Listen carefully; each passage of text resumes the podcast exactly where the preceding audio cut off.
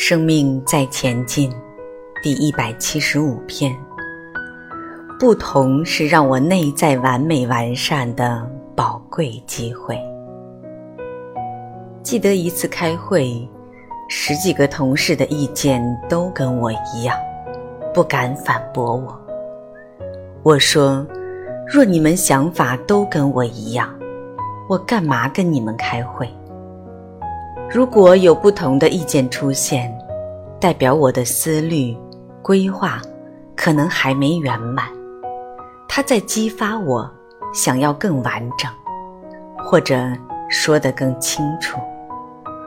所以各位，不要看到团队不完美而在旁边不敢进来。还有一次，财务总监跟我说，三天前有一位新来的会计说我们的会计制度有问题，不够完整，所以他走了。我说。他错过了机会了，不完整才有机会。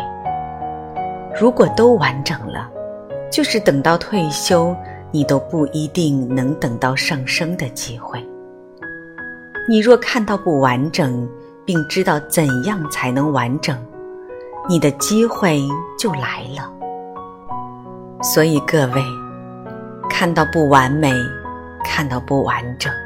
看到不完善，跟你伙伴握个手，说：“你的机会来了。”人生也是一样的，你的家庭、你的工作、你的人生、你的修行路，如果遇到各种碰撞和不完整，告诉自己，这个环境。是让我内在完美完善的宝贵机会。当你内心可以接受不完美的时候，心就完美了，因为你看一切都顺眼，听一切都顺耳，这样也会渡了你的眼根耳根了。当下就是西方极乐世界。